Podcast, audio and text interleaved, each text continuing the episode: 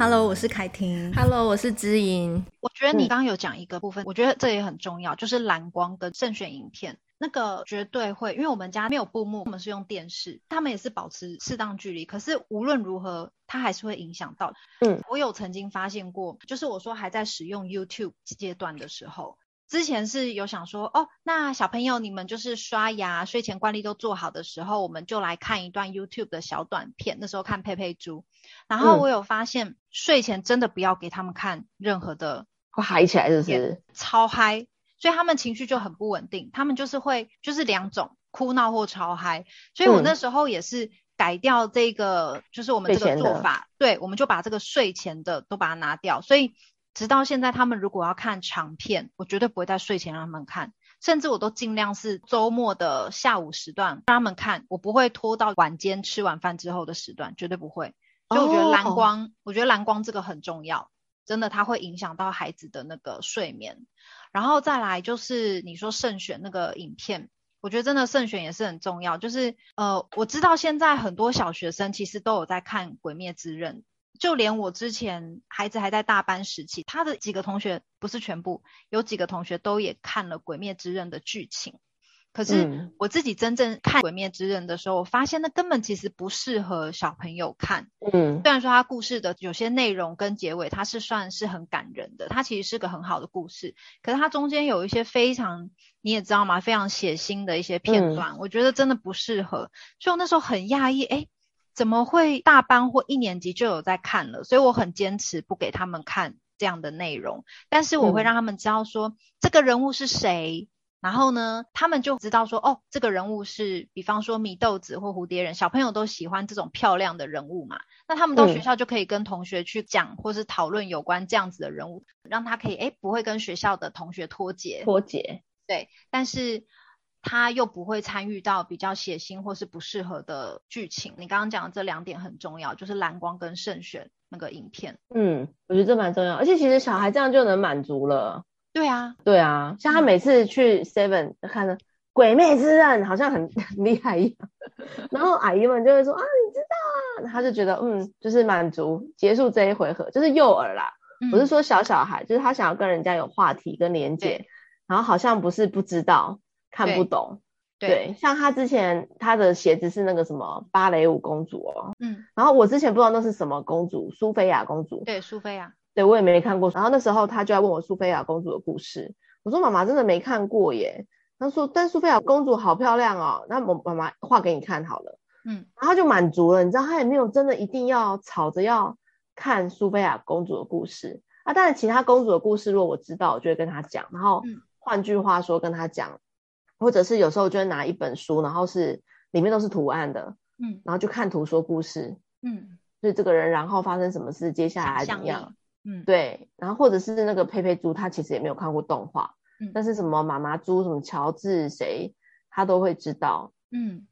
嗯，所以我觉得好像这样，他其实也没有太多，而且反而是我觉得在幼儿阶段的想象力是不要去抹杀的，像比如说啊，我知道了。之前原本我先生在跟我讨论一件事情是，是他最近有看到网络上有一个课程是围棋的，嗯，围棋，然后他觉得那个围棋的老师好像蛮有方法的，就觉得应该蛮有趣，就是用活动跟用游戏，嗯，然后他就问我说：“那我们女儿就是如果以后有机会上这个围棋，我觉得大概是几岁？”然后我就跟他说大概是五岁，他就说为什么？我说因为四岁是开始学规则，就是他能够把规则听。加进去，加做得到。三岁的小孩是听规则进去，但偶尔会做不到，或者是他想象做到了，可是并没有符合我们达标的标准。所以大概如果四岁的小孩，他是有能力可以做到达标的标准，又是规则的聆听跟吸收，就他的认知的功能上面的发展，大概会是慢慢去掌握了这个规则带给他的乐趣，所以他会喜欢去玩规则的东西。我老公会想要去看这个围棋的课程，就是因为。他那时候觉得我女儿会举一反三，例如我们之前讲一到十嘛，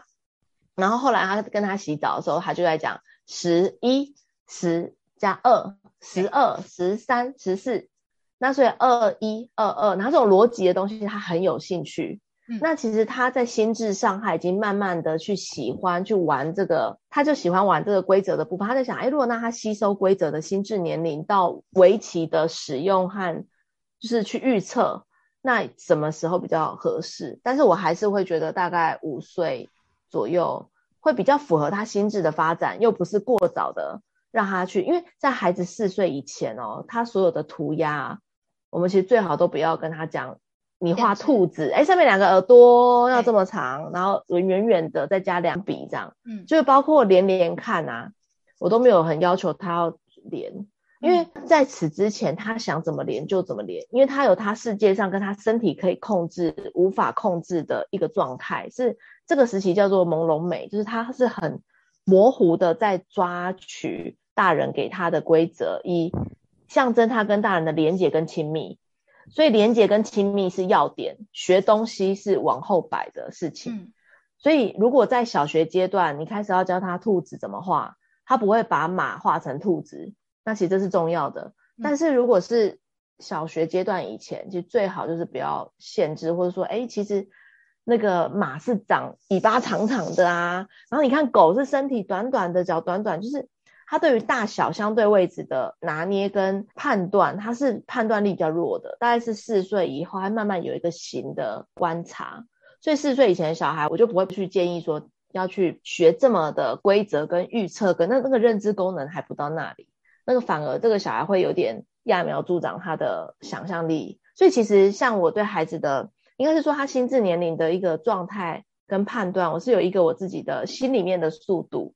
然后那个速度就是我希望我没有让小孩怎么开发潜能，但是我不要去耽误跟让他过度的跳级，那对小孩不是一件好事情，因为他过度的跳跃好，那他然后什么很厉害，但是那不是一个我要追求的内容，所以我觉得玩在幼儿时期还是非常重要，无论有用三 C 没用三 C，用三 C 去演剧场就是我们家常在玩的嘛。嗯那所以这个玩的过程，像他现在就是，我跟你讲，他都他都跟他弟弟讲说，鬼灭之刃因为祢豆子都被那个炭治郎背在身上，然后他就会跟我说，你趴下去，弟弟在你身上，刚好我要运动，嗯，所以但是我觉得这个过程里面，他们要的是亲密跟互动，他们很喜欢找人。嗯那其实就是满足这个需求，他们要我干嘛我都 OK 啦，除非我就是在洗碗或者洗澡或者洗什么，反正在洗东西的时候是不太不太方便。但是其他时候，我觉得这种讨论，即便他看了什么样的内容，能够一起讨论，或者是一起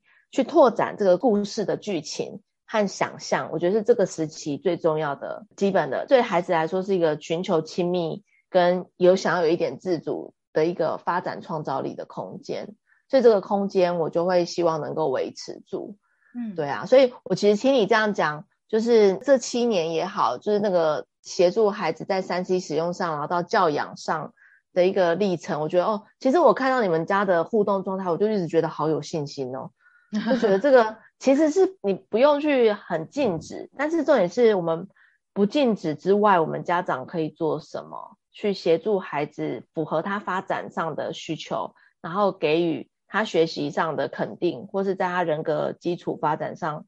的一个品格的维护，还有就是不会被山西所耽误，变成山西是主人，然后他因为这个引发很多亲子冲突。我觉得在你们家是看到好多希望，因为在我这边都会看到惨烈的案例啊，盗刷父母钱，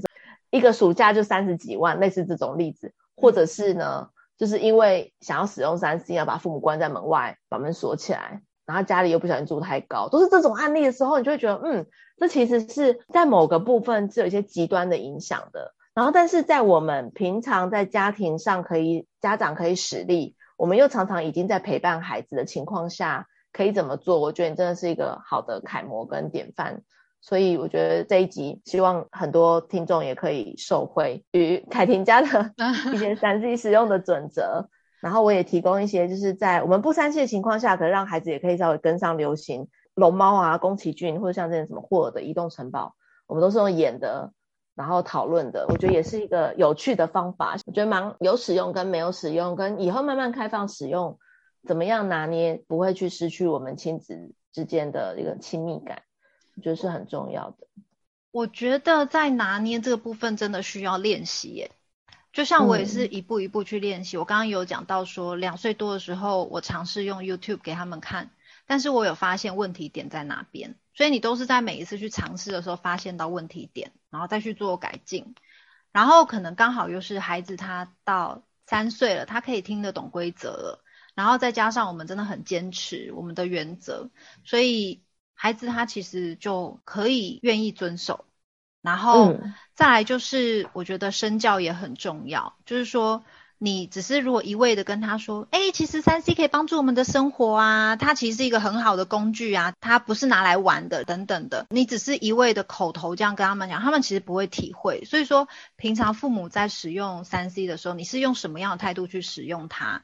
其实孩子也看在眼里啊。嗯、像我只要在使用三 C 的情况下，我会告诉他说，你看我用电脑，我是在工作。我是在整理我的资料，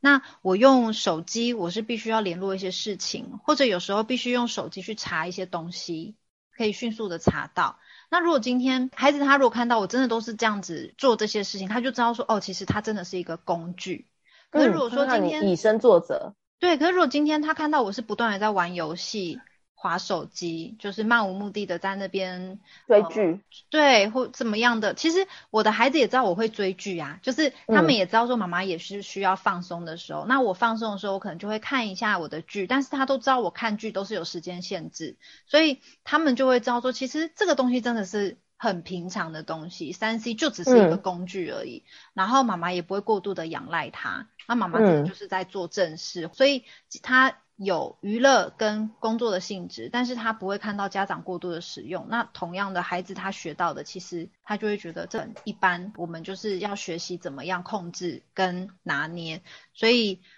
我觉得这点也是蛮重要的啦。那我相信每个阶段要如何去掌控，嗯、我觉得这也是我未来需要慢慢去学习的部分。孩子成长也是父母在成长啊，我们都会碰到不同的难关，不同难关就是关关过嘛，对不对？所以。大家就一起加油。嗯，这其实，在研究中指出，也是大概孩子呢，如果是在两到五岁的时候，大家可以一天用个一个小时的三 C 产品。可是，其实以我在实物上看到，我觉得实在太多。嗯，就是孩子如果在两到五岁，虽然我的孩子三岁，到目前我是没有让他使用三 C，但是我会跟他讨论剧情。但是我觉得大概是十五分钟，嗯，到二十分钟。左右，大概是三岁到五岁的孩子，为什么呢？因为他会有一个段落跟一个期待。因为你想看，他如果是一个小时哦，一天一个小时，他其实那一个小时，因为其实当我们在看三 C 的声光刺激的过程里面，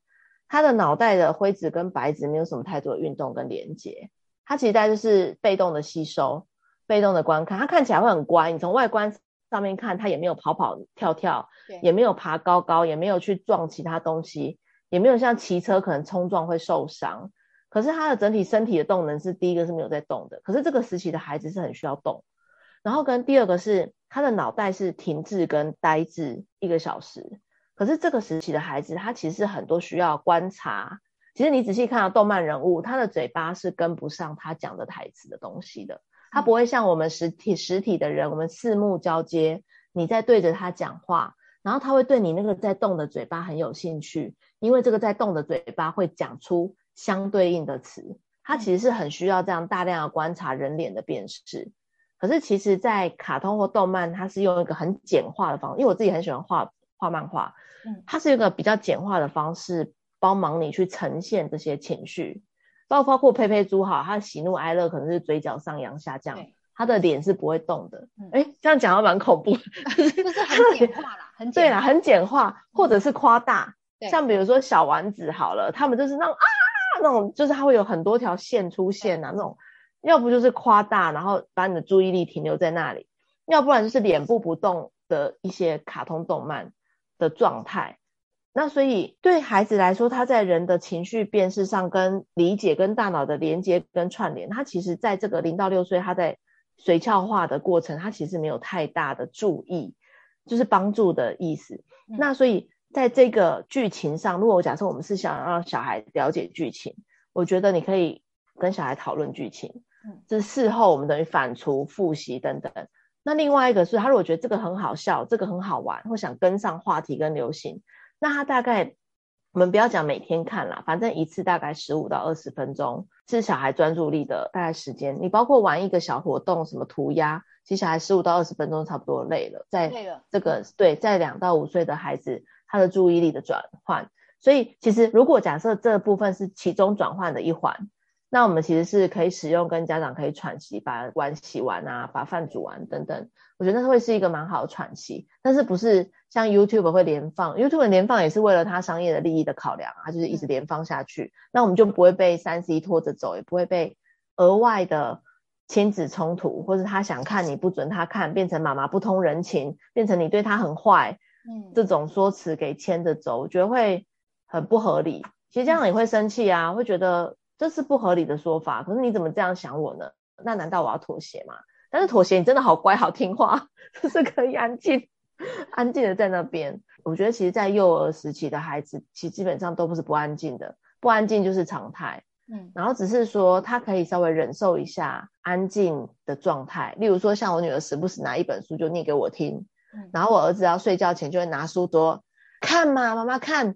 那这种时候就是在错误的时间点做这件事情。故事都记在妈妈头脑里面，你眼睛闭闭听就可以了。嗯，就是像类似这样的方式去转移，然后所以我觉得知道孩子看什么，跟时间上在十到十五到二十分钟，然后跟像你说假日时光的一个开放，小孩一个预期的期待，那我周间把事情都做完，对，那也许也是一个负责任的培养跟一个期待值。像以前我们的连续剧都是每天播一集，你就会很期待明天的那个时刻。可是如果一次追剧追完，其实就没有那个期待值的产生，我觉得孩子也是一样的。我觉得你刚刚讲那个期待值，嗯，就是有点连到连到我们家小孩，他们真的周间不会跟你要求要看电视，他们连要求都不会，不会说妈妈，我今天可不可以开放看一下？嗯，完全不会，真的到周末，嗯，他们才会说，耶，今天又是到可以看影片的时间，这样子。嗯，所以我觉得。嗯你很明显看到说，哎，你你的做法，你这样坚持的做法是有有效果的，而且是有意义的。变成说孩子他真的培养的认知就是，哎，我周间家的规定就是这样，我也不会去对于影片有依赖或者是有上瘾。可是我就是期待我周末我可以来个小放松，看一下影片。那嗯，放松到又不会跟社会脱节，那时间延到满足，对，棉花糖的实验，对啊，所以我觉得人家就是看到希望感。所以，就觉得自己就是希望也可以让大家有一些不同的看见，也许这是我们的选择，嗯，那就是看到不同的选择，然后再拿捏出一个自己喜欢的方法，然后也觉得舒服的方法，可以兼顾最适合自己家里的方法，对，兼顾亲子之间的情感连接，然后也兼顾自己的需求和孩子的需求，这是一个最好的平衡。对，谢谢知莹帮我们做一个很完整的结尾，那我们这集就到这边喽。嗯，拜拜，阿姨拜拜。我是凯婷，我是知莹，Face 崩溃娃的镇定剂，我们下集见喽。